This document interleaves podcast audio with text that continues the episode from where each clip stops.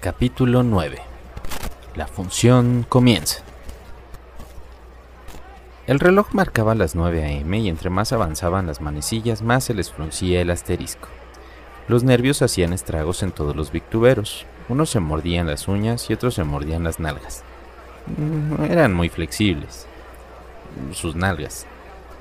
Al tiempo que otros se jalaban los pelos por la desesperación y otros los cabellos por la misma razón.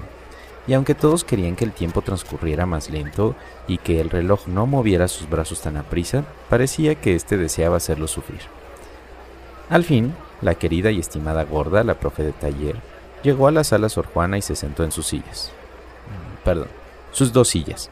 Acomodó su amplio trasero, abrió las patas como de costumbre, cruzó los brazos apoyándolos sobre su linda panza y miró hacia el frente. No faltaba el endejete que se asomara por la orillita del telón y les dijera, ahí está la gorda. Y como si ya con eso todos unirían sus superpoderes y mandarían a la gorda a ver si ya pasó la marrana vía telepática. En fin, se dio la orden de que empezara la representación, el telón se abrió y el primer acto comenzó. Todos corrieron hacia el escenario para la representación con el primer tema musical, pero Gerarda, como toda buena católica, podrida dentro del pecado, así como todos los del Victub, se paró antes de subir a la tarima y santiguándose y después uniendo sus manos en forma suplicante dijo mirando hacia el cielo, o mejor dicho al nido de arañas que había en el techo, Jesucristo, quiero ser superestrella. Y así conoció a Roberto Marure un año más tarde y etcétera, pero eso va después.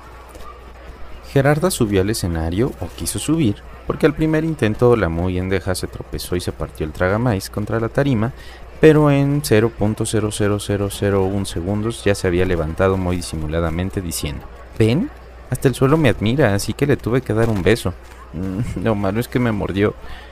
Nadie la peló como de costumbre y dio comienzo la apuesta con una cancioncita mamila que solo Gerarda cantaba gozosa. Pero no confundamos, Gerarda no fue la endeja culpable de la caída, sino sus patas que no se fijan por dónde se mueven ni en dónde se abren. Chistorín.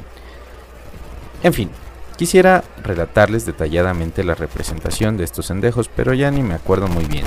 Ahí está el detalle. Y además, fuera de los arrimones dentro del camerino, no hay cosa interesante que relatar. Pero ahí si se me ocurre algo ya se los contaré. Algo que no esté de hueva.